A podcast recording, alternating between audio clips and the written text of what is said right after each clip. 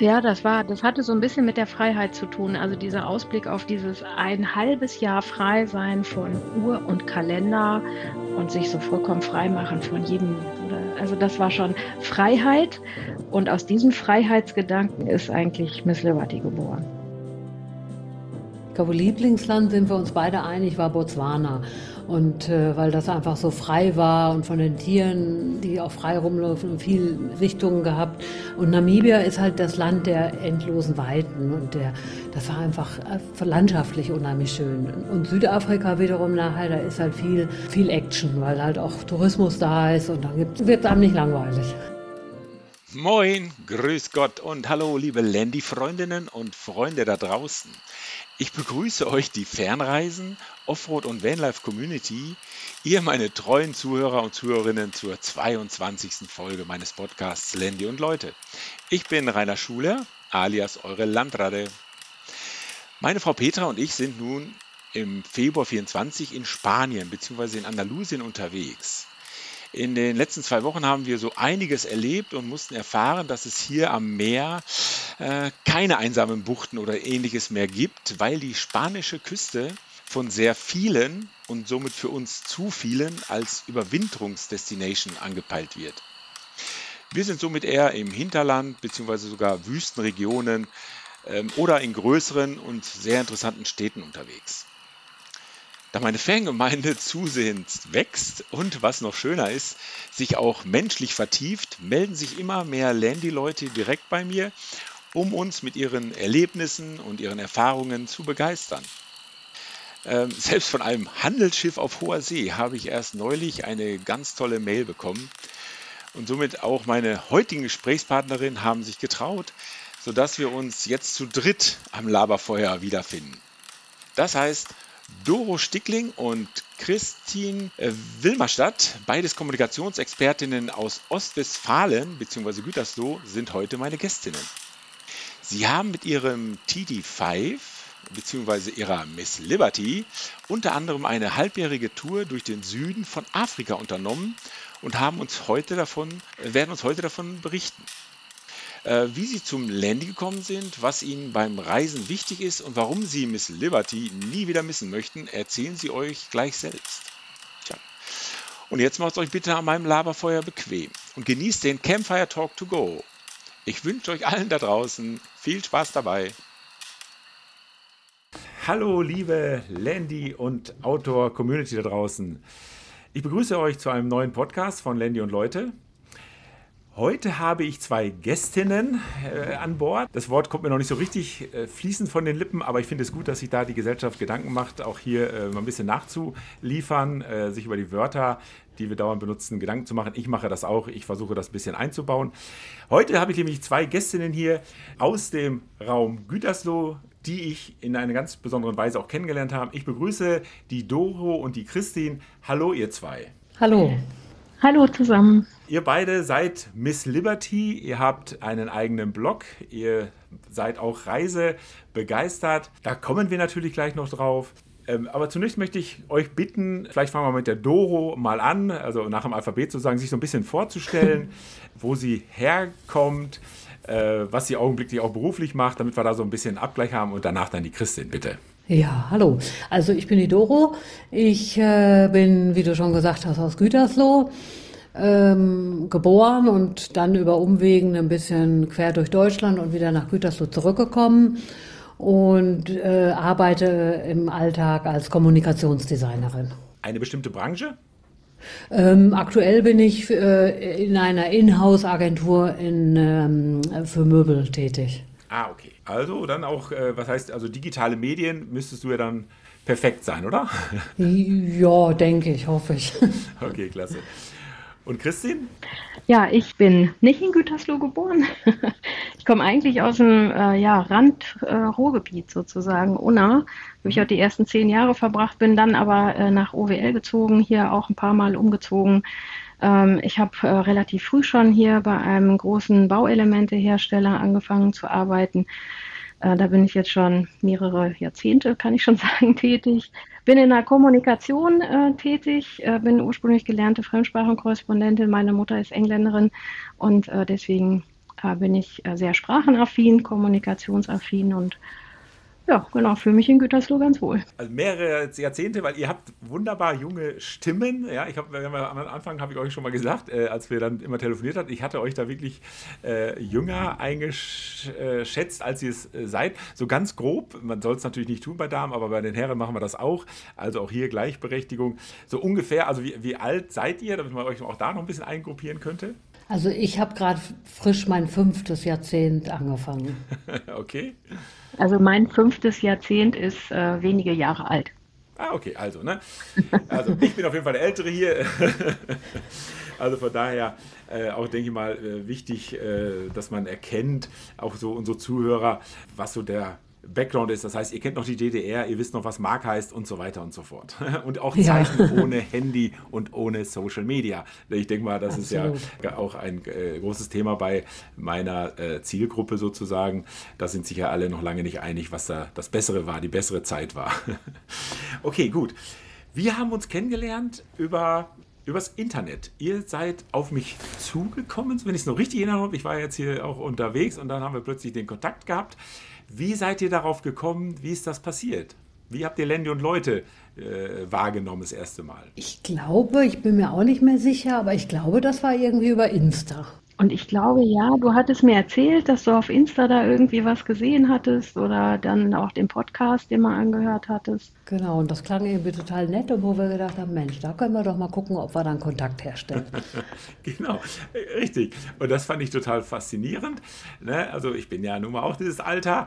Ich bin dann nicht der Digital Native, wie man heute so schön sagt, sondern da fange ich ja in den letzten Jahren erst richtig mit an.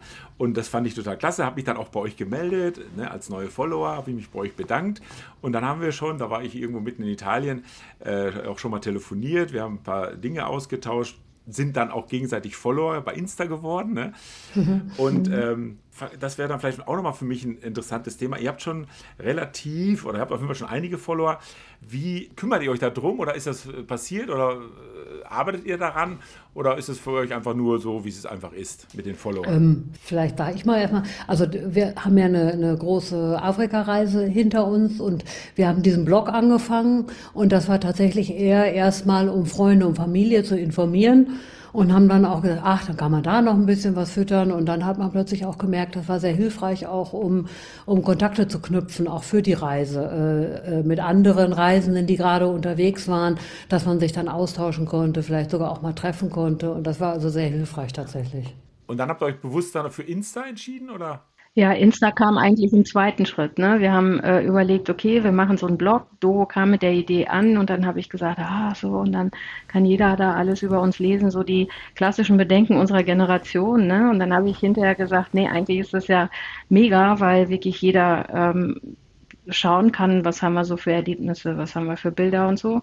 Und dann haben wir uns relativ schnell aber schon auch für Insta entschieden, weil das, was Doro sagte, wir haben da Kontakte geknüpft. Es ist schön, da auch dann Leute zu treffen, die ein ähnliches Mindset haben, äh, die vielleicht auch so ein bisschen anders denken als, ja, genau. ähm, äh, als herkömmlich, ja, auch andere Reisen machen, als man so herkömmlich macht. Und äh, das ist sehr schön, da in so eine Community zu, zu kommen. Und tatsächlich dann teilweise auch sogar Insta, also Follower, als auch Leute, denen wir gefolgt sind, äh, tatsächlich sogar zufällig auch getroffen, ja. Genau. Ne, das ist doch dann auch faszinierend. Ich meine, wenn man in einem Dorf, in einem Städtchen lebt, lernt man dann dort irgendwann alle Leute oder viele Leute kennen. Aber wenn man halt unterwegs ist, ähm, sind das ja eher so flüchtige Sachen, in Anführungsstrichen. Ne? Zwei, drei Tage macht man was zusammen und dann ist es ja wieder vorbei in gewisser Weise. Und über Insta hält man halt Kontakt. Und da wird die, der Bekanntenkreis, ja, um es mal wirklich so positiv auszudrücken, wird einfach immer größer und mit der, alle mit der gleichen oder ähnlichen Haltung, Problemstellung und sonst was, oder? Ja, absolut. Also man muss auch sagen, wir haben auch, ähm, also zum Beispiel auf Facebook auch diese Drive-Bots-Gruppe genutzt.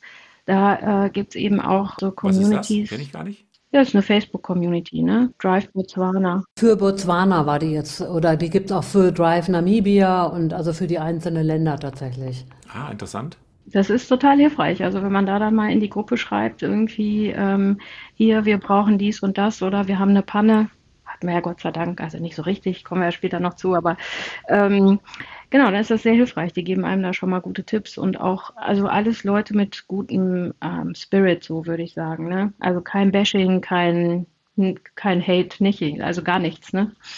Toll, weil genau alle den gleichen Anspruch haben, die gleiche Haltung haben, das gleiche Interesse haben und genau. Ich muss das auch sagen, ich, ich erlebe das eigentlich auch nur positiv, muss ich wirklich sagen. Macht auch richtig Spaß. Und man lernt auch sehr viel. Also dadurch, dadurch dass man sich damit beschäftigt, lernt man einfach fertig. Ne? Und ich glaube, man sollte es jetzt machen, solange, also immer machen, weil es wird nicht besser.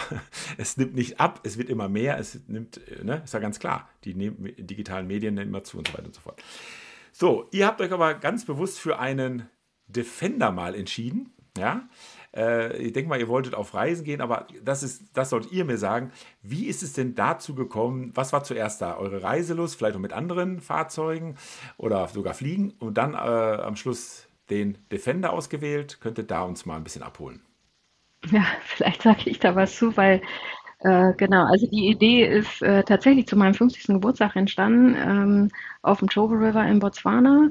Äh, wir waren da auf einem Boot unterwegs, das wir geschartert hatten und äh, ich habe dann irgendwann äh, gedacht, ich muss einfach von diesem, von diesem Feeling, also insbesondere dieses Afrika-Feeling, ähm, mehr haben. Also vielleicht äh, von denen, die das hören und die schon mal in Afrika waren, können das äh, wahrscheinlich auch sehr viele Leute nachvollziehen. Und dann habe ich zu Doro gesagt, ich glaube, ich möchte mal ähm, mindestens ein halbes Jahr in meinem Leben frei haben und mit dem Auto von Gütersloh nach Kapstadt fahren.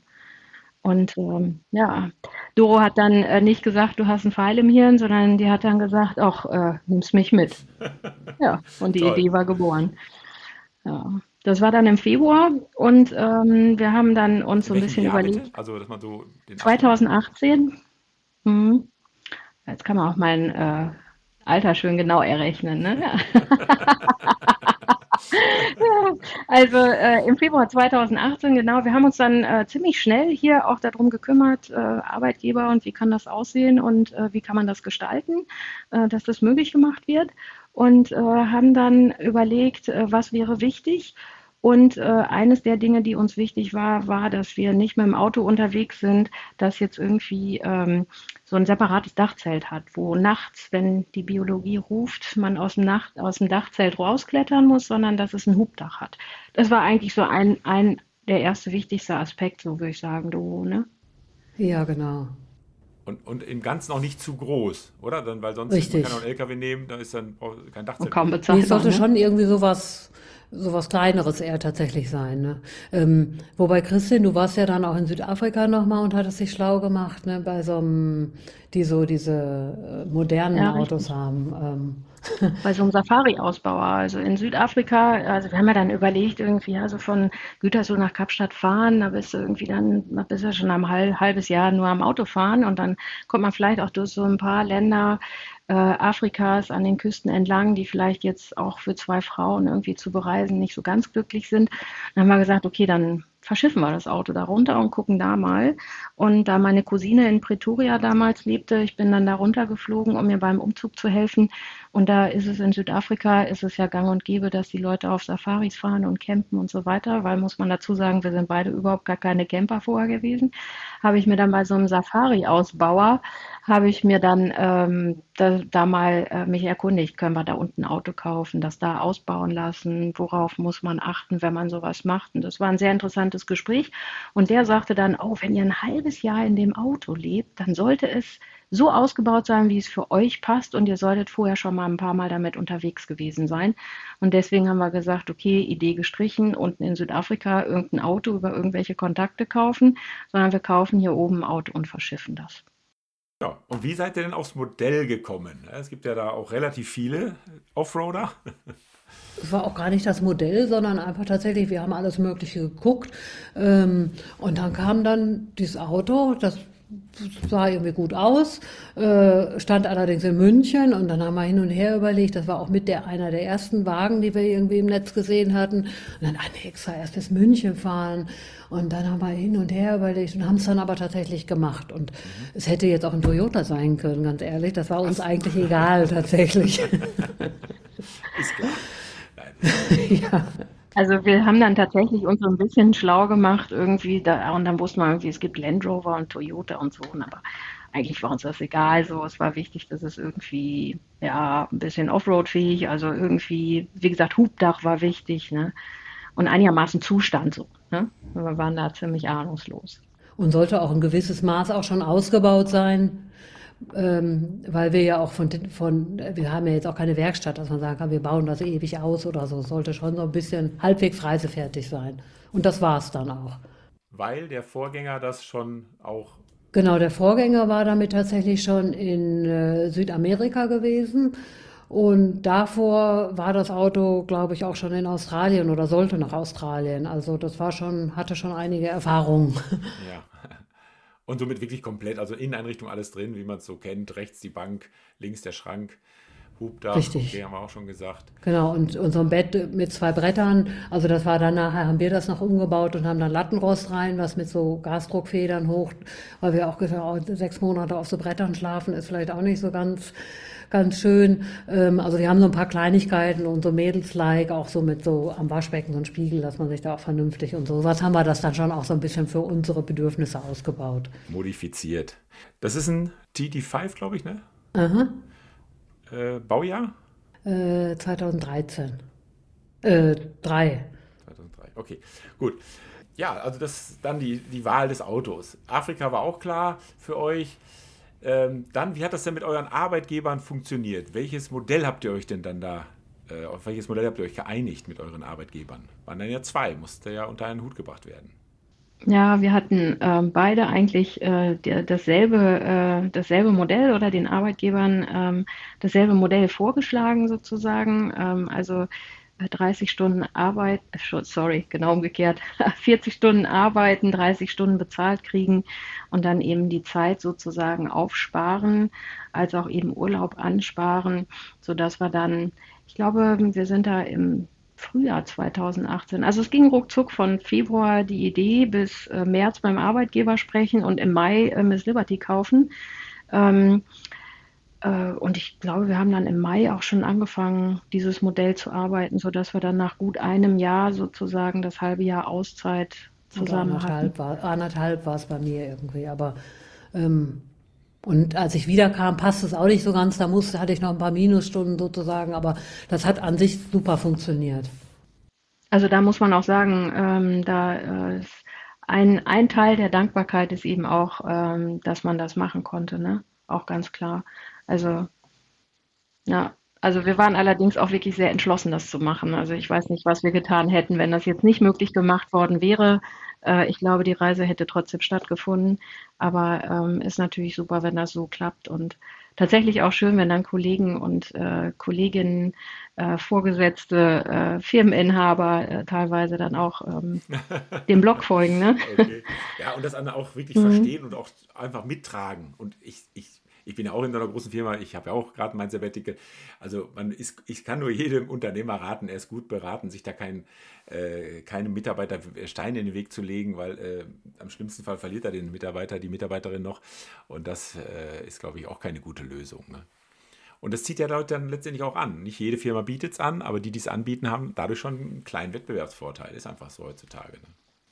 Ja, und man muss, glaube ich, auch dazu sagen, dass es vielleicht auch letztendlich so viele Leute gar nicht machen, weil wir tatsächlich eben auch in der Lage gewesen sind, die Fantasie dazu hatten, die Idee hatten, was machen wir aus dem halben Jahr und genau. Gut, und dann ging es, sag mal, äh, im, wann, in welchem Jahr ging es dann los? 20 war das dann schon? Äh, nee, 19 sogar noch. 19. Also kurz vor Corona. Wir haben den, genau, ja, ja, genau. Wir sind also tatsächlich genau mit Corona auch nach Hause gekommen. Also, also losgeflogen, äh, losgeflogen sind wir am 26. September 2019 und äh, waren dann ein halbes Jahr unterwegs und waren dann zum ersten Corona-Lockdown in Deutschland wieder zurück. Also Miss Liberty mussten wir zurücklassen in Südafrika, die kam ein halbes Jahr später erst, aber äh, wir haben es noch geschafft. War aber dann planmäßig auch zu Ende. Ne? Wir, haben also wir sind irgendwie dienstags zurückgeflogen und am Donnerstag ist Südafrika dicht gemacht worden. Oh. Okay, ja. Glück. Perfektes ja. Timing. Genau, perfektes Timing. Jetzt hätte da noch ein halbes Jahr dranhängen müssen oder vielleicht noch länger. Ne? Ja. Ja, klasse. So, und wie ist es euch dann ergangen? Ich erstmal, wo seid ihr angelandet? Wo ist der Lendi angekommen? Und wie war das? War das eine Rundtour oder wie habt ihr euch dann euch aufgestellt? Äh, das Auto ist nach. Also wir haben. Ähm, du. Nee, sorry, go ahead. Also wir haben äh, Miss Liberty von Bremerhaven aus verschifft. Wir haben uns damit beschäftigt, machen wir jetzt äh, so, ähm, so eine Containerverschiffung, dann kommt das wirklich in einen Container, wie man sich das bildlich vorstellt, oder so Roll-on, Roll-off heißt das dann. Ja, da ist das wirklich wie eine Fähre, dass das da drauf gefahren wird. Und äh, wir haben uns dann für Roll-on, Roll-off entschieden und haben von Bremerhaven nach Walvis Bay, Namibia verschifft, weil wir uns natürlich bei der Routenplanung auch überlegt haben, man ein halbes Jahr unterwegs ist, ist man immer irgendwo auch in der, in der Regenzeit unterwegs. Und äh, da haben wir gesagt, okay, wir verschiffen nach Walvis Bay und starten von da aus unsere Route und hatten natürlich vorher auch schon eine, eine grobe Planung eben auch gemacht. Ne? Und, äh, und die ging dann weiter, also durch Namibia und Südafrika, oder? Nee, Nami erst Namibia ähm, sechs Wochen, dann sechs Wochen Botswana und dann drei Monate Südafrika. Ah, okay. Ja. Und Wie lief das ab? Wie seid ihr erstmal in dieses Reisen reingekommen? War, war für euch alles gleich klar, ja, wir fahren los von Campingplatz zu Campingplatz oder gab es da schon? Eigentlich hat das relativ gut geklappt tatsächlich. Also wir hatten ja eine grobe Reiseroute und haben aber dann, es gibt so eine App, die heißt iOverländer und mit der haben wir wirklich sehr viel gemacht. Wir haben uns eigentlich, sage ich mal, so treiben lassen, wo wir, okay, wir wollen da ungefähr hin und haben dann so geguckt, okay, wir sind da und da und äh, haben dann geschaut, oh, wo gibt's welche Campingplätze äh, und ähm, wie sind die, weil bei dieser iOverländer-App werden die Campingplätze, sind halt Nutzer, die bewerten, wie sind die, gibt's da Wi-Fi, gibt's da Strom, äh, sind die Leute nett und wie sind die äh, sanitären Anlagen und so weiter. Und dann haben wir uns eigentlich immer auf die Kommentare der äh, Vorreisenden verlassen und haben dann da dementsprechend die Campingplätze ausgewählt. Und das hat auch eigentlich immer sehr gut funktioniert. Okay, iOverlander heißt die? Ja. Ja.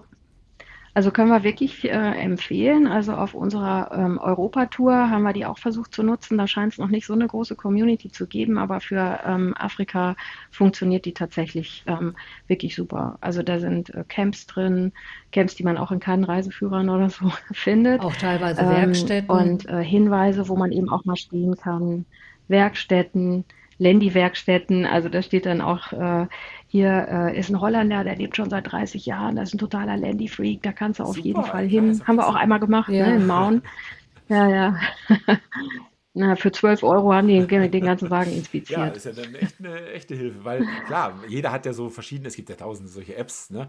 Und hier in Europa funktionieren ja wahrscheinlich sehr, sehr viele, sage ich jetzt mal so, aber nicht in jedem, auf jedem Kontinent. Und das ist auch ein schöner Tipp, dass es auch äh, da eine mhm. äh, na, Unterstützung gibt, im Internet das richtige Camp zu finden. Ne? Und wir sind tatsächlich auch immer auf Campingplätzen gewesen, weil wir halt auch gedacht haben, ah, mit zwei Frauen müssen wir jetzt nicht unbedingt in der Wildnis irgendwie rumstehen. Und ähm, weil wir da auch vorher Geschichten gehört haben, äh, wo wir gedacht haben, nee, dann lieber die Sicherheit von einem Campingplatz. Genau. Und das ist auch im Großen und Ganzen gut gelaufen. Äh, es gibt dazu ja auch ein Video, das werde ich dann auch hier in den Shownotes nochmal verlinken bei YouTube von äh, 4x4 Passion. das ist ein mhm. YouTube-Kanal. Ähm, ja, genau. Vielleicht da nochmal ein paar Worte mhm. dazu. Wie ist es dazu gekommen, zu diesen Aufnahmen? Ja, wir haben einen, ähm, wir haben jemanden in Düsseldorf gehabt, der mit an Miss Liberty äh, geschraubt hat. Da hatten wir Miss Liberty auch vor der Abreise hingebracht und haben Miss Liberty untenrum fit machen lassen. Ja, also da ist alles mit äh, Bremsen, Scheiben, ähm, also alles ist da neu, haben wir da neu erneuern lassen. Und äh, ja, dann waren wir auch anschließend, als wir wieder hier waren, äh, immer mal da, wenn Miss Liberty zum TÜV musste oder so. Und dann haben wir da eben den Carsten kennengelernt und der hat uns dann angesprochen, hat gesagt, Mensch, habt ihr nicht Lust irgendwie, äh, hier, Pete hat von äh, euch erzählt und habt ihr nicht Lust irgendwie, ich mache mal hier den, ich mache den 4x4 Passion-Kanal, ein Video zu machen. Haben wir gesagt, ja, können wir machen. Wir holen übermorgen das Auto wieder ab, sind wir wieder hier, dann können wir das drehen. Ja. So, dann haben wir das gemacht. Genau. Das lässt sich sehr schön anschauen. Ich habe es ja äh, auch mit meiner Frau zusammen angeguckt. Wir waren ganz fasziniert. Schöne Bilder, ne, die ihr dann wahrscheinlich gemacht habt. Mhm. Ne, also scheint also nicht alles nur mit dem Handy fotografiert worden zu sein, ja. oder? Nee, tatsächlich nicht. Also wir hatten ein Handy und gute Kameras. Genau. Mhm. Und, äh, und dann diese Aufnahmen, wo ihr richtig schön erklärt, äh, was im Auto alles drin war und ist, äh, worauf ihr Wert legt. Und da ist mir natürlich aufgefallen, du hast es auch erwähnt, äh, ähm, Doro, dass, dass ihr dann äh, auch einen Spiegel habt einbauen lassen. aber eure Kühlbox war relativ klein. Ich glaube, Männer würden das genau andersrum machen. Kann das sein? Ja, wahrscheinlich. Das war so ein bisschen Tetris spielen. Und auch in Afrika gibt es immer mal wieder so, so Straßenkontrollen äh, wegen der Maul- und Klauenseuche. Und die Kontrolleure, die haben immer gesagt, wo ist jetzt der, der Kühlschrank? Und wir so, ja, das ist unser Kühlschrank. Und die wollten das immer nicht glauben, weil natürlich die Südafrikaner irgendwie äh, das halbe Auto mit Fleisch vollstopfen und äh, ähm, äh, gar nicht glauben konnten, dass, dass wir mit so einem kleinen Kühlschrank, dass das ausreichen könnte. Also es war zwischendurch auch ein bisschen wie Tetris spielen, aber es hat uns eigentlich gereicht. Okay.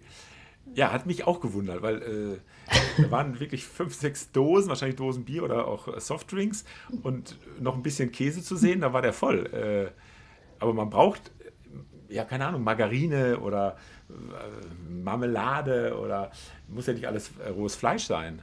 Wie seid ihr damit umgegangen? Genau. Aber wenn man Müsli isst, braucht man Margarine und Marmelade auch nicht. Ich brauche die. Aber Milch vielleicht. Also, ja.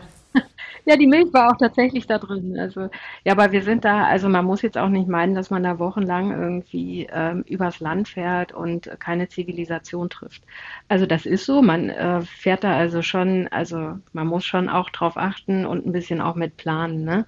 Dass man eben sagt, okay, da fahre ich jetzt, ach, das nächste ist Queta in Botswana, da wird es irgendwie einen Spar geben, äh, wo man dann ein ähm, paar Sachen einkaufen kann. Also und häufig ist es auch so, äh, wir sind äh, überall in Camps gewesen. Teilweise haben die dann ähm, so einen Anschluss an eine Lodge gehabt. Äh, da haben dann die, ich sag mal herkömmliche Touristen für eine Nacht 200 Euro bezahlt. Wir haben dann für die Übernachtung für das für das Camp 6 Euro bezahlt. Aber man konnte trotzdem alle Annehmlichkeiten der Lodge auch nutzen. Und da sind wir das ein oder andere Mal dann auch einfach essen gegangen. Also das war schon Overlanding pur, aber zwischendurch dann auch mal mit dem, mit dem Luxus einer Lodge. Ne? Ja, also machen wir, machen wir das ja genauso. Ne? Also immer nur in dem äh, Landy oder in unserem T4 zu schlafen, alles wunderschön. Aber immer mal wieder, alle paar Wochen auch mal mhm. vielleicht sogar ein Hotel zu nehmen oder ein Apartment zu mieten, ja. gehört für uns auch irgendwie dazu. Die Abwechslung. Also das Essen gehen war auch preislich echt einfach günstig, muss man sagen. Da hat sich das teilweise gar nicht gelohnt, selber zu kochen. Ne? Also wenn man da für 8 Euro dann ein Bier, ein Springbockfilet und äh, Gemüse kriegt, dann genau. kann man das gut Zumal mal machen. Ihr ja noch und, angestellt wart sozusagen ja. und auch ein gewisses äh, regelmäßiges Einkommen hattet, oder? Genau. ja, klasse. So, Namibia, Botswana, Südafrika. Wo, saht, habt ihr denn, sag mal, auch Highlights, Lieblingsland, äh, Schwierigkeiten gehabt, auch Grenzübergänge waren ja dabei. Wie sah es da aus? Ich glaube, Lieblingsland sind wir uns beide einig, war Botswana. Und äh, weil das einfach so frei war und ja. von den Tieren, die auch frei rumlaufen und viel, viel äh, Sichtungen gehabt. Und Namibia ist halt das Land der endlosen Weiten und der, das war einfach äh, landschaftlich unheimlich schön. Und Südafrika wiederum nachher, da ist halt viel viel Action, weil halt auch Tourismus da ist und dann gibt es da irgendwie äh, eine, eine Zipline über Wasser und Reiten und Wassersport und ach, da, da, da wird, da wird einem nicht langweilig.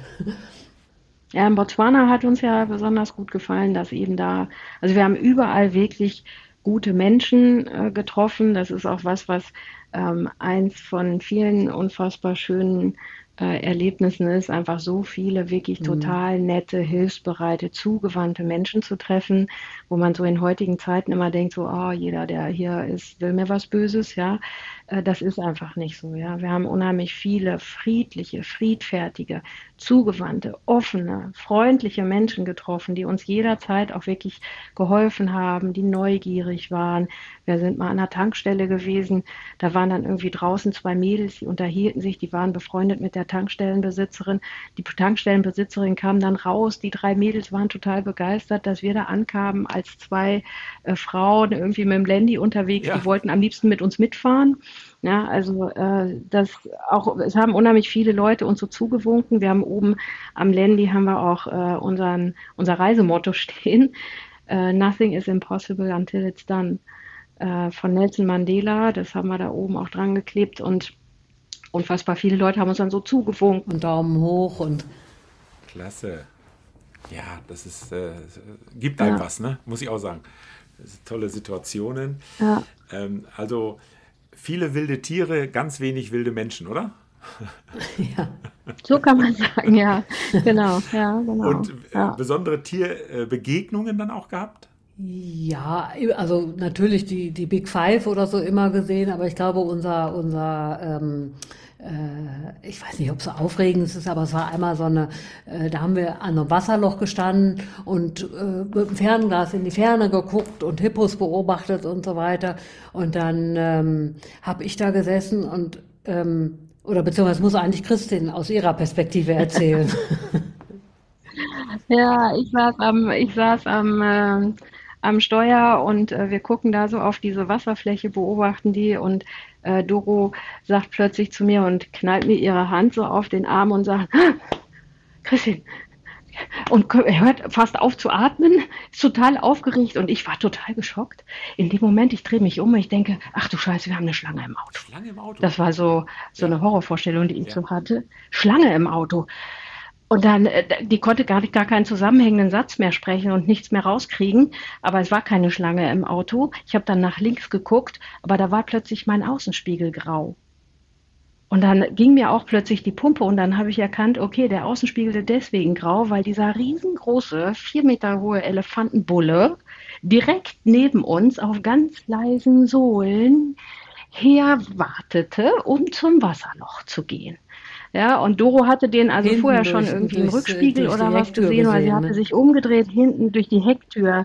Ja, und ich hatte nach vorne zu den Hippos geguckt. Also ja, also man ist schon wirklich nah dran und mittendrin und das macht schon also sehr klein und demütig und es ist einfach ja, fantastisch. Ja, klasse.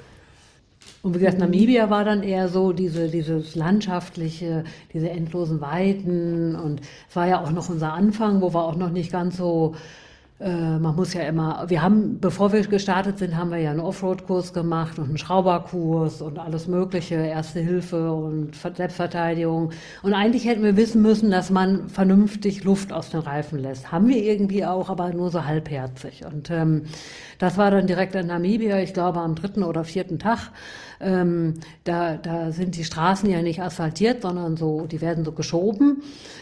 Waschbrett, sagt man ja, ne? Waschbrettoberfläche. Genau, oder Wellblech und das waren dann extreme Wellblechpisten. Und dann war das ein Gehuppel und Geruppel und da habe ich noch gedacht, oh Gott, wenn das jetzt sechs Monate so gehen soll, dann werde ich hier nicht alt in diesem Auto. Dieses, also da habe ich noch, naja, und dann sind wir auf jeden Fall abends im Camp. Und ich sitze da so neben und denke noch irgendwie, was, guck so, so halb unter das Auto und denke, was ist denn da, was ist denn für Klumpen am, an den Stoßdämpfern? Und ähm, da waren die wirklich geschmolzen. Also dieses, dieses Plastikrum geschmolzen und ähm, ähm, war auch nichts mehr mit Stoßdämpfer. Das ganze Öl natürlich auch rausgelaufen und so und ähm, alle vier. Und ähm, da waren wir natürlich mitten hier, wo diese, man kennt das von den Bildern, diese schöne rote Düne, wo, wo ähm, und auch diese, wo diese abgestorbenen Sosusflay, wo diese abgestorbenen Bäume äh, stehen. Also wirklich in einer totalen Idylle und stehen wir da irgendwie und sagen, oh Gott, jetzt ist das Auto kaputt nach drei Tagen. Was jetzt? Und äh, dann sind wir zur Rezeption. Und dazu kam ja im Camp war ja ja, weil im Camp war doch gar kein Platz für uns. Wir haben doch dann da auf diesem sandigen, staubigen ja. Parkplatz da mitten in der Wüste gestanden. Bei 47 Grad und 19 Prozent Luftfeuchtigkeit. Ähm, das, ja, sind wir zur Rezeption gegangen haben dann da gefragt, ob die, äh, was wir jetzt machen können. Wir haben sogar noch mit unserem Schrauber okay. in Düsseldorf telefoniert. Aber der konnte man auch irgendwie Hände Natürlich auch nichts machen konnte. was habt ihr denn gemacht? Ja, ne? ja, wobei es gibt ja tatsächlich einen Versand für Landy-Teile weltweit, ja. Also, äh, aber ja, der hat sich gefragt, was habt ihr gemacht? Wir haben doch alles fertig gemacht und so. Ne? Ja, aber das ist mit zwei Bar auf dem Reifen über diese Wellblechpisten ist einfach, äh, also hinterher wussten wir das natürlich auch, war eine sehr lehrreiche Erfahrung, aber das war einfach zu viel. Und Miss Liberty die saß eigentlich nur noch auf den Federn. Ne? Die schaukelte wie so ein Kinderkarussell hin und her. Die konnten uns auf jeden Fall helfen und äh, haben dann einen, ähm, den Mike geschickt, ähm, einen, einen Sahn, den wir dann 4000 namibische Dollar in die Hand gedrückt haben. Und dann war der vier Tage unterwegs. Wir hatten dann gehofft, der kommt irgendwie wieder, kam er dann auch und hat dann auf recht abenteuerliche Art und Weise da vier neue Stoßdämpfer in, in, in der Wüste geklöppelt. Also ja, beziehungsweise Camp. auf so einem Camp. Ne? Ja, so ein Camp. Dann so eine Art Mitarbeiterunterkunft und dann sind wir da hinten hingefahren und dann haben die äh, hatte noch zwei Freunde gehabt und dann sind die da zu dritt irgendwie oben, unten, hoch, runter äh, mit Badelatschen, ähm, haben die halt sehr fachmännisch äh, uns neue Stoßdämpfer eingebaut und okay. hat aber geklappt. Also Wagenheber hattet ihr ja allein schon, oder? Ihr konntet den ja anheben. Okay. Ja, aber hatten die dann auch einen eigenen und so, aber wie gesagt, der war diese vier Tage unterwegs war, der musste bis nach ähm, äh, Windhoek fahren um die Stoßdämpfer. Das sind ein Weg 500 Kilometer. Und wenn man sich das überlegt, äh, diese 500 Kilometer auf diesen Wellblechpisten, dann dauert das eben auch einfach. Ne? Ja, natürlich. Wow, das ist aber echt eine ja. gute. Und da waren wir natürlich echt erstmal frustriert und haben gedacht, oh Gott, das fängt ja gut an. Ne? Das war, wie gesagt, die erste Woche Tag, direkt. Ja, ne? ah. Ja, da war die erste Woche dann schon rum. Aber ja. hätte ich jetzt auch nicht so gewusst, Ne? Wir hatten damals ja ein Auto von dort bekommen, sage ich jetzt mal so. Das hatte wahrscheinlich den richtigen Luftdruck, weil ich habe mir da keinen Kopf gemacht, ne? dass es da zu viel oder zu wenig Luft in den Reifen sein sollte, weil die Pisten kenne ich ja. Ne? Also in Namibia gehört das zum Tagesgeschäft, wenn man da fährt. Ne? Also da sind ein Teil der Straßen ist asphaltiert, aber tatsächlich fahren die da mit diesem Grater darüber, so wie man so Skipisten auch so präpariert. Ich habe auch da einen Blogbeitrag geschrieben von, hm. von Wüsten- und Wellblechpisten unfassbar staubig auch. Und äh, ja, also wir haben auch einen Kompressor im Auto gehabt, sodass wir dann immer äh, Luftdruck runter, Luftdruck rauf, mhm. Luftdruck ja. runter, Luftdruck rauf. ja. Ich kenne das nur von wirklich weichem Sand, logisch, da soll man ja auch ganz, ganz auf ein Bar mhm. runter oder wie auch immer. Ne? 0,8 mhm, bis 1 Bar haben wir da dann immer. Mhm. Das haben wir auch tatsächlich in diesem Offroad-Kurs dann. Ja, ja in dem Offroad-Kurs, der war schon sehr hilfreich, dass wir das vorher gemacht haben, weil so ein Landy fährt sich ja auch erst so richtig, wenn man weiß, wie man, was man dem Landy für Befehle geben muss, damit er das tu, tun kann, was er kann. dann schwierige Passagen, wo ihr euch nicht ganz sicher wart, ob er da durchkommt? Und habt ihr dann ja. gemeistert oder in der Richtung? ja. Flussdurchfahrten ähm, sind ja auch immer so speziell. Äh, das war dann später in Botswana und da war dann Regenzeit. Und ähm, äh, da gibt es äh, ich sag mal, da um in, in, in das Gebiet äh, Moremi heißt das reinzukommen, war eine relativ breite Straße auch. Und da waren immer mal Wasserstellen, da kam man auch gut durch. Und dann sind wir aber irgendwann, ähm, äh, wollten wir zurück und haben auf der Karte geguckt und haben gesagt, oh, hier gibt es sozusagen eine Abkürzung, die ist, ich sag mal, nur ein Kilometer lang. Oder der Außenweg herum, der war, glaube ich, 45 Kilometer. Und natürlich haben wir gesagt, ah ja, die Abkürzung, warum nicht? Ähm, und sind die dann gefahren und dann war das aber immer mehr Wasser und man merkt, es wurde immer mehr und auch unten drunter der Untergrund wurde immer so, so schlammiger irgendwie und, ähm, und dann haben wir irgendwann oder ich, ich, ich bin gefahren und war dann, glaube ich, so ein bisschen voller Adrenalin und immer weiter, immer weiter, bis Christian irgendwann, jetzt stopp hier, wir müssen jetzt umdrehen. Und ich so, ja, okay, wir drehen jetzt um. Und ähm, äh, sag ich mal, wenn wir da stecken geblieben wären, ich glaube, ähm, äh, also weil wir haben halt kein, kein Satellitentelefon oder sowas dabei gehabt und äh, in der Stelle sind eben auch Löwen und wilde Tiere und da geht man halt nicht mal eben irgendwie durch den Busch und holt Hilfe. Und äh, ich glaube, wir hatten zwar auch immer viel Trinkwasser dabei, aber ich weiß nicht, wie das so ausgegangen wäre, weil in dieser Straße wäre in der Regenzeit wahrscheinlich die nächsten sechs Wochen keiner mehr durchgefahren. Ja, genau, stimmt. Klar. Ja, und das war an einer Stelle, da konnte man, also da stand die Straße, die stand immer wieder unter Wasser und man konnte aber so weit sehen, dass man dann da hinten erkennen konnte, ob da noch so einigermaßen frische Reifenspuren wohl zu erahnen sind. Hatten auch Fernglas dabei und da kamen wir dann aber an eine Passage, da war eigentlich vor uns nichts mehr als Wasser. Und da, da wusstest du jetzt nicht irgendwie, also, und rechts und links zwei Meter hohe Mopane-Bäume, äh, also Busch. Ja, da haben wir dann gedreht. Also da ist uns schon ich möchte mal sagen, der Hintern auf Und das muss man dann auch äh, machen. Also wirklich, ne? Also nicht zu falschen Stolz haben, passiert uns Männern ja, leider öfters. Mhm. ne? Sind andere auch schon lang gefahren und sonst was. Nee, nee, also dann äh, sinnvollerweise umdrehen und sich diesem Abenteuer und vielleicht auch was dann auch wirklich, naja, bös ausgehen kann, sogar äh, nicht zu stellen. Ne? Fand ich gut, finde ich gut, wenn er da auch den Mut gehabt hat, nee, komm, lass uns wieder zurückfahren ähm, und eine andere Strecke zu nehmen. Ne? Sehr gut. Und sonst so sandmäßig, das ist ja auch immer eine wahnsinnige Herausforderung. Gerade in diesen äh, ja, äh, großen Teilbereich ist ja nun mal auch in Namibia viel Sand, also leichter Sand. Ach, das war eigentlich tatsächlich gar kein Problem. Ne? Mhm. Also ähm, Äh, doch, da ist, da ist Miss Liberty, äh, hat, hat er schon gesagt, dass unser Auto Miss Liberty heißt? Ja, ne? Also da ist Miss Liberty auf jeden Fall immer gut durchgekommen. Ja. Und äh, wir hatten einmal in Südafrika so eine Passage, da hing so ein, also wenn man ja immer relative Geschwindigkeit hat, dann fährt so ein Auto ja durch den Sand immer durch und da hing so ein Baum runter. Da musste man dann langsamer werden. Und dann, und dann sind wir kurz stecken geblieben und haben aber eigentlich relativ schnell haben wir ein bisschen gebuddelt und, und irgendwie ging es dann auch wieder weiter. Ne? Ah, okay. Ja. Ja, das war eigentlich, da haben wir uns gar nicht mit schwer getan. Ne? Wir wussten ja, dass das Auto das kann. Also wenn, dann liegt es am Fahrer, möchte ich mal sagen, ja, oder der Fahrerin. Und das Auto kann ja schon eine Menge. Und ich glaube, Miss Liberty hat wahrscheinlich unser Vertrauen zu ihr gespürt. Also ähnliches haben wir ja erlebt, als wir dann diese Alpenüberquerung auch gemacht haben. Das war auch ganz äh, interessant, weil wir die einzigen Frauen fahren, waren, die in Landy fuhren und alle anderen in der äh, klassischen Besetzung, da fuhr dann auch immer nur der Mann. Und äh, wir waren so elf Fahrzeuge. Schön war dann, dass nach diesem Urlaub, da war eine Frau mit ihrer Familie unterwegs, die hat sich dann so inspirieren lassen von uns, äh, dass die sich hinterher dann T90 gekauft hat und ein paar Monate später schrieb die mir und sagte, ihr habt mich so inspiriert, ich fahre jetzt selber auch Landy. ja. Und, und das, dieses Training, was ihr vorher gemacht habt, hat auch gepasst. Also ja. ihr, hm, kann man machen, ist jetzt aber mhm. auch, das, das, das, ihr habt mehr gelernt jetzt unterwegs oder irgendwie sowas. Ich denke, man, man, lernt immer eher durch die, durch die eigene Praxis, aber das war auf jeden Fall Gold wert, dass wir das gemacht haben, weil ähm, ich sage mal ganz blöd, wie gesagt, wir hatten ja vorher nichts mit, mit äh, Camping und Geländewagen. Ich hätte ja erstmal gar nicht gewusst, wann ich überhaupt irgendwie die, die Untersetzung und wann ich die Schalter und wie die überhaupt alle funktionieren. Das hätten wir ja gar nicht, also klar hätte uns das einer erklären können, aber wenn man es dann übt, also es hat auf jeden Fall unheimlich viel gebracht, fand ich. Und das war wo?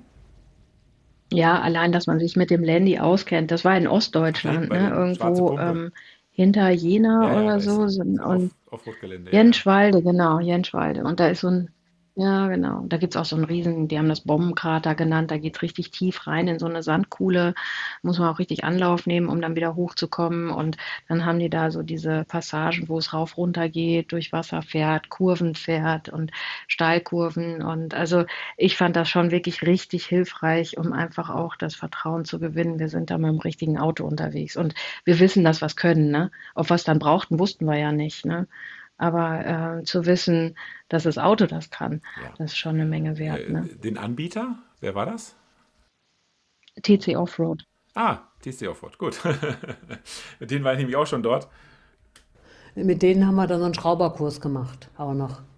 Ah ja, klar. Reifen auf die ja, Das waren dann auch Sachen, wo wir, ja. genau, das, wo wir auch gesagt haben, das brauchen wir hoffentlich, haben wir ja auch nie gebraucht, aber zumindest, wie gesagt, für uns auch, dass man auch so ein Gefühl dafür bekommt, irgendwie ähm, auch natürlich null Ahnung von Motoren irgendwie, dass man zumindest weiß, wo was sitzt und ähm, ja, so, so, Basics zumindest bekommt. Ne? Klasse. Ja, also ne, das heißt, dann sind wir uns da einig, man sollte es vorher machen, oder? Man sollte sich wirklich ja. an so ein Auto gewöhnen ich, ich, erinnere mich immer auch gerne an diese Schräglagen, ne? also wie, wenn so ein Auto an der Seite ja. hochgeht und man mhm. denkt ja gleich, keine Ahnung, der ist vielleicht 30, ach noch nicht mal 30 Zentimeter hoch, dass er gleich umkippt. Ne? Wie weit er sich da zur Seite neigen kann, dass man wirklich den Boden links äh, neben sich sieht, ja. in Anführungsstriche, mhm. das, das, das gibt einem dann schon auch ein sichereres Gefühl. Also genau, mhm, das habt, absolut. Mal, also, gemacht, äh, habt auch richtig gemacht, ja. habe ich ja auch gemacht. Meine Frau hat das schon gemacht. Ne? Also einfach, dass sie auch mal fahren kann und so haben wir schon gemacht. Das ist absolut sinnvoll. Mit meinem Sohn war ich schon dort, ähm, weil äh, da kann einem mal einem helfen, da kann man mal sehen, wie es anderen gegangen ist und so weiter und so fort. Also das hilft auf jeden Fall. Kann ich auch nur wirklich jedem empfehlen. Sehr schön. Klasse, aber ihr habt vorhin schon eins angesprochen, nämlich auch andere Reisen. Ja, ihr seid natürlich jetzt seitdem, dann seid ihr auch mit dem Landy durch Corona gegangen, habt vielleicht andere Reisen gemacht. Äh, kann man auch in eurem Blog nachlesen. Ich sage es nochmal, werde ich alles hier auch in, den Shownotes verlinken. Was sind denn da so eure Lieblingsregionen gewesen oder was ist euch ganz besonders in Erinnerung geblieben? Mm. Vielleicht das erste Jahr haben wir danach, also auch noch Corona-Lockdown war, ähm, haben wir so eine Deutschlandtour gemacht und haben eigentlich, äh, ja, haben ganz viele Freunde besucht und auch Leute, die wir praktisch vorher auf der Reise durch Afrika kennengelernt haben, besucht und Ähm, da hätte man jetzt kein Landy für gebraucht, äh, ähm, aber es war, war halt trotzdem schön. Oder es war wieder so ein bisschen wie, wie zu Hause sein. Ähm, das war einfach ein schönes Gefühl, mit dem Auto durch die Gegend zu fahren. Also so ein mobiles Zuhause zu haben, ne? Es ist ja eigentlich äh, so ein eigenes, das eigene Schneckenhaus. Äh, wenn man da so ein halbes Jahr drin lebt und so viel drin erlebt, äh, dann äh, wächst einem das ja auch irgendwie ans Herz. Und äh, ja, zu der Zeit konnte man jetzt auch nicht großartig woanders hinreisen. Und äh, da ist aus der Reise ist mir in Erinnerung, dass es einfach auch sehr schön war, mit Miss Liberty durch die ähm, durch die Weinregion an der Mosel zu, zu gondeln. Also man cruist da so durch die Gegend. Landy-Fahrer fahren ja nicht schnell, ne? Geht ja nicht. Geht ja mehr ja. um den Weg und das Ziel fast. Ja. Also genau. Ja. Mhm. Und die anderen Reisen waren natürlich dann auch immer eher nur die drei Wochen Urlaub, die man leider hat, ne? nicht mehr so lange Touren. Und ähm, dann haben wir auch, äh, was ja eben schon anklingt, so eine Alpenüberquerung auch gemacht. Das war tatsächlich auch mit TC Offroad ähm, wo wir in, mit mehreren Leuten, das war auch sehr schön, da haben wir auch Leute kennengelernt, mit denen wir auch heute noch in Kontakt sind. Und dann äh, sind wir ähm, ein Jahr Durch Europa, auch, ne? Äh, Genau, eine Europatour. Frankreich, mhm. Spanien, so immer schön an der Küste lagen, auch tatsächlich nicht schnell, sondern immer irgendwie von einem Dorf zum anderen und haben uns da irgendwie auch so treiben lassen. Und äh, dafür eignet sich Miss Liberty natürlich wunderbar. Ja, und da muss man auch sagen, also wenn man dann, das ist eine sehr schöne Tour wirklich nach oben äh, in die Normandie. Frankreich ist also auch ein tolles Land, gibt also auch ähm, super coole Plätze, wo man da stehen kann. Und äh, wir haben dann sogar mit der Fähre äh, rüber verschifft nach Mallorca, äh, sind auf Mallorca dann unterwegs gewesen. Kann man auch äh, überall mal mit dem Landy stehen und äh, dann wieder zurück. Also das war, also mich hat es beeindruckt, dass Europa eben auch einfach, ähm, ja, auch sehr schön mit dem Landy zu bereisen. Ne? Hm. Genau. Und dann auch mal, dass man ein bisschen runter zum Strand fahren kann oder vielleicht auch mal weg von der, von der Autobahn ja sowieso, aber mal auch rauf ins Gebirge fahren kann. Äh, Alpenüberquerung, mhm. ich denke mal, äh, da werden viele Landy-Fahrer äh, oder Zuhörer hier mitsprechen können. Äh, diese kleinen Passagen darauf, also enge Straßen, ne, die sich da mhm. hochwinden, mhm. einfach mal nutzen zu können. Ähm, macht natürlich Spaß. Ne? Also fühlt sich da schon ein bisschen freier, als wenn man dann doch, naja, mit einem Pkw nur unten bis zum Lift fahren kann und den Rest dann halt vielleicht mit dem Lift machen kann oder sonst was. Ne? Ja, auf jeden Fall. Also auch wenn man das, muss man immer sagen, also äh, für mich ist auch immer so dieses Gefühl, man kommt so ein bisschen raus aus der Komfortzone. Das bezieht sich dann ja auch aus, auf das Autofahren. Ja? Ähm, und wenn man dann ähm, so eine Alpentour macht und man hat dann so ein paar Haarnadelkurven vor sich, die der Landy mit seinem Wendekreis natürlich nicht auf Anhieb nimmt, sondern erst beim dritten oder vierten Mal Kurven und ähm, man dann mit dem Heck so rückwärts rollt und den Abgrund äh, eigentlich nicht sieht, sondern nur in den Himmel guckt und dann so denkt, okay, wie weit kann ich noch rollen? Ja, es ist äh, eine prickelnde äh, Grenzerfahrung, würde ich mal sagen. So, ja. genau. Also ich weiß genau, was du meinst. Ich hoffe, viele unserer Hörer auch. der ist ja wirklich äh, mit seinen, der 110er ist halt einfach für sowas der nicht so super geeignet. Ne? Ein 90er zieht wahrscheinlich einfach rum. Aber genau das ist der Witz. Äh, auch die Vorderräder hängen schon mal so fast Richtung Abgrund. Ne? Mhm. Äh, das ist dann schon, das schießt dann schon das Adrenalin in, in, in die Venen. Das ist schon klar, mhm. ja. Mhm. ja. Und das ist dann auch, das hast du vorhin so ganz kurz angeschnitten, ähm, Christian, glaube ich, war es, ähm, dass ein, so ein Auto irgendwie ans Herz wächst. Ne? Ihr habt es ja dann auch noch mit einem Namen versehen, Miss Liberty, äh, ist dann ja auch irgendwie eine Persönlichkeit so ein bisschen. Natürlich ist das Blech und es ist Stahl und es ist ein, ein Gegenstand, aber da kommen wir auch immer mal wieder in, so, in diesem Podcast drauf, dass einem so ein Auto dann irgendwie ans Herz wächst und das hört man bei euch auch so, ne? ist schon toll. Eigentlich hatten wir ja vor, das Auto hinterher zu verkaufen. Es war ja vorher Mr. Snorkel, wir haben wir haben ja sozusagen ähm, eine Transformation vorgenommen. Ja, genau. äh, als wir es gekauft haben, hieß, hieß Miss Liberty ja noch Mr. Snorkel. Okay. Und wie seid ihr dann auf Miss Liberty, wie habt ihr das festgelegt? Basisdemokratisch abgestimmt oder welchen Anlass hat es gegeben? Ach, das glauben irgendwie spontan, glaube ich, dass wir gesagt haben, wir brauchen auch einen Namen. Wie wäre denn der Name? Und dann haben wir gesagt, ja, klingt gut, ja, dann bleibt es dabei. Ja, das war, das hatte so ein bisschen mit der Freiheit zu tun. Also dieser Ausblick auf dieses ein halbes Jahr frei sein von Uhr und Kalender, von, äh, von Wochentagen, von Planungen. Klar hatten wir natürlich einen Plan, aber eigentlich war das ja dieses halbe Jahr Afrika. Man ist dann wirklich so reduziert auf das Wesentliche. Ne? Hast du genug Sprit im Tank? Das war mir immer sehr wichtig. Durova ist da immer ein bisschen sportlicher unterwegs. Äh, genug Trinkwasser, also sprich 100 Liter Trinkwasser immer dabei. Ähm, und äh, wo ist das nächste Camp, das wir vor der Dunkelheit erreichen können? Und sich so vollkommen frei machen von jedem äh, montags bis freitags arbeiten gehen und so. Also das war schon Freiheit. Und aus diesem Freiheitsgedanken ist eigentlich Miss Liberty geboren. Und als Galionsfigur eine entsprechende Quietscheente. Ja? Ja. wir wussten ja, dass wir auch in die, auf die Regenzeit treffen würden. Also. Und da fällt mir noch eine Sache ein, die ich mir natürlich auch noch. Ähm, dann hattet ihr noch einen Lieblingsgegenstand auf dieser Afrika-Tour. Habt ihr den eigentlich immer noch dabei? Ich, ich, hoffe, ihr wisst, was ich meine. Ja, ich denke, du meinst die Schuhe, ne? Ja, das Fass erstmal. Das Fass, das was Fass. Allrounder für alles war. das Weithalsfass, ja. Ja, das war ursprünglich tatsächlich der, das hatte ich irgendwo auch im Netz gesehen, dass welche das benutzt haben für Wäschewaschen. Ne? Ähm, Wäsche da rein, Wasser rein und dann auf dem Dach festschnallen und von der Fahrt da schön durchschuckeln lassen und dann ausspülen. Aber klar, es schüttelt das durch, aber du musst es wieder mit Wasser und ausringen und so und ähm, also so richtig zum Wäschewaschen, das ist eher Kuddelwäsche gewesen. Also wie der Westfale sagt, nee. Ähm, also wir haben dann tatsächlich auch häufig, äh, ähm, auch wiederum in den Lodges gab es viel äh, Wäscheservice und dann hat man seine ganze Wäsche äh, gebügelt und gefaltet wiederbekommen für sechs bis zehn Euro. Da haben wir auch gesagt, da hatten wir zum Glück den Luxus, dass wir, wie du ja eben schon sagtest, äh, noch in Lohn und Brot waren, dass man dann sagen kann, das kann ich mir dann auch noch mal leisten, mal, mal Wäsche waschen lassen, anstatt das selber machen zu müssen. Ne? Ähm, und dieses Fass, äh, wie gesagt, wir haben es dann tatsächlich nachher für Holz sammeln, äh, dann hat es mal geregnet, dann hat ein Vögelchen drin gebadet. Ähm. Wir haben da Trinkwasser drin verstaut und genau, als Tritt irgendwie, um oben aufs Dach zu kommen. Und also das hatte hinterher so viele Funktionen, dieses Fass. Ähm, eigentlich nicht die ursprünglich geplante zum Wäschewaschen, aber alles andere. Und äh, also ich würde es auch jeden, jeder, jederzeit wieder mitnehmen. Schön. Und dann hat es nachts noch eine Funktion gehabt. Genau. Ja, für die, für die Herrenschuhe in Größe 49.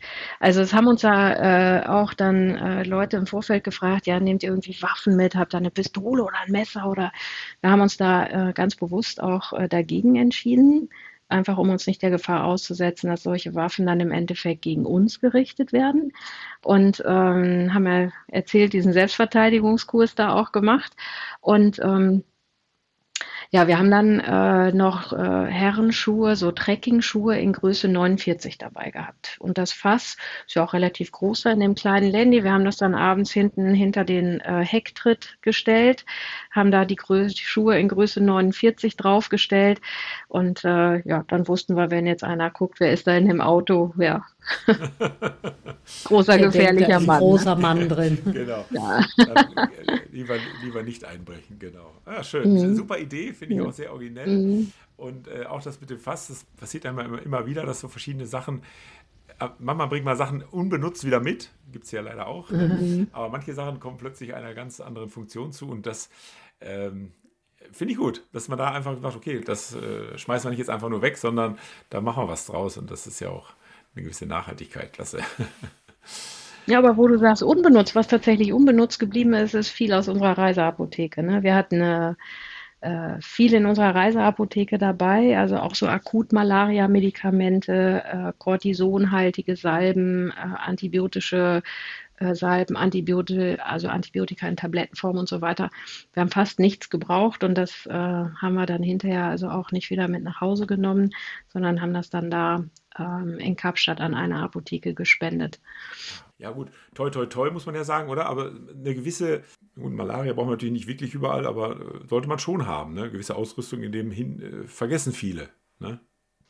Mhm. Also wir haben uns damit sicherer gefühlt auf jeden Fall. Ne? Wir hatten, wie gesagt, alles dabei. Im Endeffekt, ich glaube, einmal haben wir diese kortisonhaltige Creme gebraucht, aber ansonsten haben wir davon nichts gebraucht. Mhm. Gar nichts. Mhm.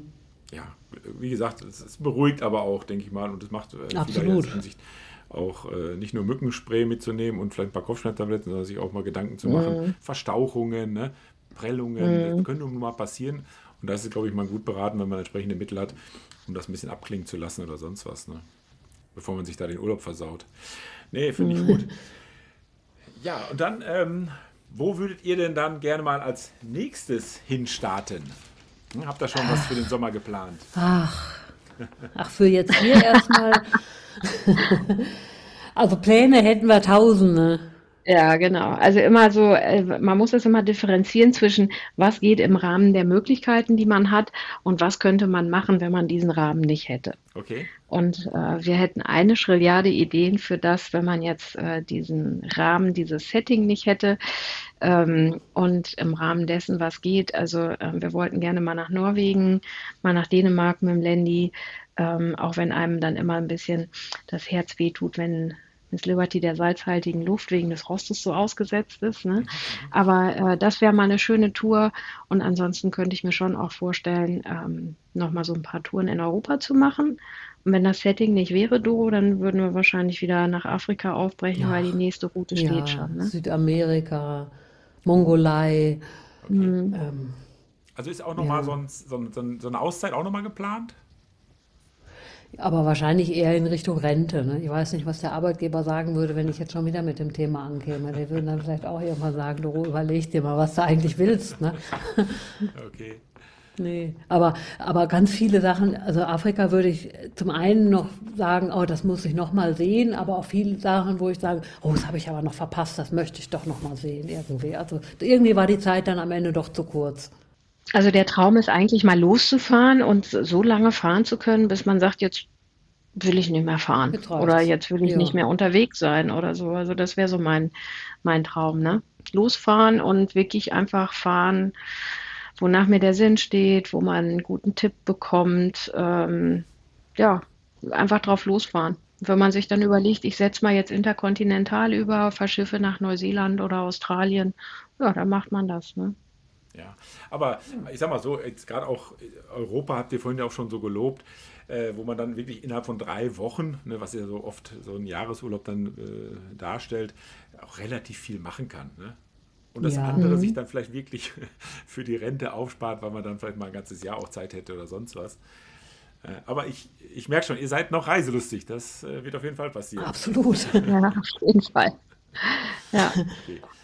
Und das Auto bleibt, wie es ist. Also da haltet ihr dran fest. Ja. Bisher haben wir keinen anderen Plan sozusagen. Wie gesagt, ursprünglich haben wir gesagt, ah ja, wir brauchen jetzt ein Auto, ist ja nur jetzt irgendwie für die Reise, wir verkaufen das hinterher wieder. Das, da haben wir dann, äh, da, die Rechnung ist nicht aufgegangen. Also es gibt keine Pläne, ja. mit Liberty herzugehen. Und zwischendurch haben wir gesagt, ah, es wäre ja vielleicht doch vernünftig zu verkaufen, wir nutzen sie ja gar nicht mehr so richtig, aber dann haben wir auch mal die von unten Eistrahlen lassen und, ähm, und haben auch wirklich auch noch wieder einiges reingesteckt, wo man irgendwie denkt, ach, eigentlich ist es doch und ach komm, lass uns doch so lange was irgendwie finanziell, dann behalten wir sie halt. Und so ist es jetzt erstmal auch. Mhm. Wird aber auch im, im Alltag sozusagen bewegt oder steht die dann doch eher rum? Jetzt im Winter steht Jetzt im Winter steht sie im Hüh Hühnerstall bei Bekannten. Okay. Hoffentlich ohne Hühner. nee, nee, genau, die sind schon lange ausgezogen. Ja, schön. Ja, klasse. Also, ich denke, wir sind dann auch so weit durch, die Reisen besprochen, euer Auto besprochen, eure Herkunft besprochen. Finde ich total klasse. Ich finde es auch schön, euch so weit dann jetzt auch wieder nochmal kennengelernt zu haben. Als, ja, ich sag's nochmal, ich komme ja aus der Region, wo ihr herkommt, aus Gütersloh. Das ist der Ennigerloh, wo ich herkomme, ist ja nur, ich glaube, 30 Kilometer entfernt. Äh, mhm. Finde ich toll, dass ich mal Leute aus der Region jetzt auch mal hier im Podcast gehabt habe. Ich bedanke mich ganz recht herzlich bei euch für das tolle Gespräch. Ich wünsche euch weiterhin auch gute Fahrt, ein schönes Leben, ein schönes 2024 auf jeden Fall, ist ja noch ganz jung. Und sage bis dann und gebe euch nochmal die Gelegenheit, noch ein äh, letztes Wort zu, loszuwerden und sage ciao. Ja, dir auch vielen Dank für das Gespräch. Ja, vielen Dank an der Stelle. Hat sehr viel Spaß gemacht. Genau, das war sehr spannend und äh, ja, absolut. Und äh, ich glaube, wir können schließen mit den Worten One Life, Live It. sehr schön. Also, ja. macht's gut. Bis dann. Schönen Tag. Ja. Ciao. Tschüss. Tschüss. So, liebe Leute, das war's mal wieder für heute. Ich hoffe, der Einblick in die Vorbereitung und Durchführung eines großen Afrika-Trips von zwei taffen Frauen hat euch Zuhörerinnen und Zuhörern da draußen gefallen. Ähm, ich möchte es auch nicht versäumen, noch Ricardo Gomez von Overlanding Shipping zu erwähnen, weil er halt äh, Miss Liberty heile hin und zurück gebracht hat und er ebenfalls schon hier im Podcast äh, als Gast war. Es freut mich sehr, dass euch die Menschen hinterm Landy bzw. hinterm Reisethema weiterhin interessieren, denn so geht das Konzept meines Podcastes auf.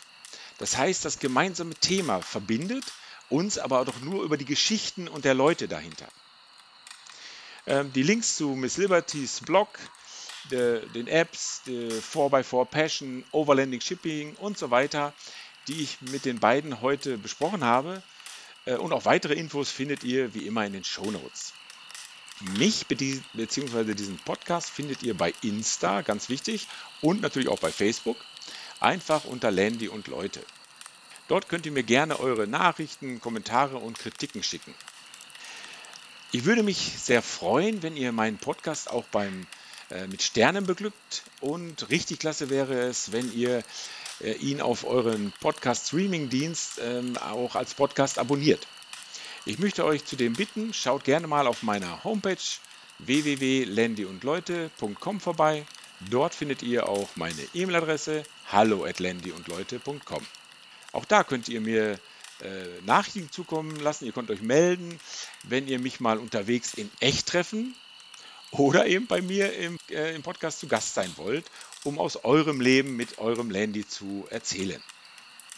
Tja, und zu allerletzt bleibt mir wie immer nur noch eins. Ich wünsche euch allzeit gute Fahrt, On-Road, aber erst recht Off-Road, immer ein Handbreit Luft unterm Differential und die Gewissheit, dass es hinterm Horizont immer weitergeht. Vielen Dank fürs Zuhören. Es würde mich freuen, wenn ihr auch beim nächsten Mal wieder mit dabei seid. Bis dahin, eure Landrade.